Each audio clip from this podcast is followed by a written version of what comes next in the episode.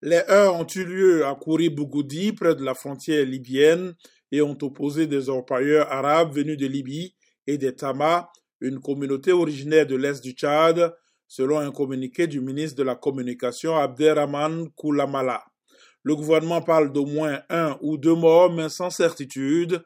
Mais le chef du parti de l'opposition Les Transformateurs, Succès Masra, le principal mouvement rebelle armé Front pour l'alternance et la concorde au Tchad, ainsi que le président de la Commission nationale des droits de l'homme, Mahamat Nouroui Bedou, ont tous évoqué au moins 200 morts sans étayer cette information.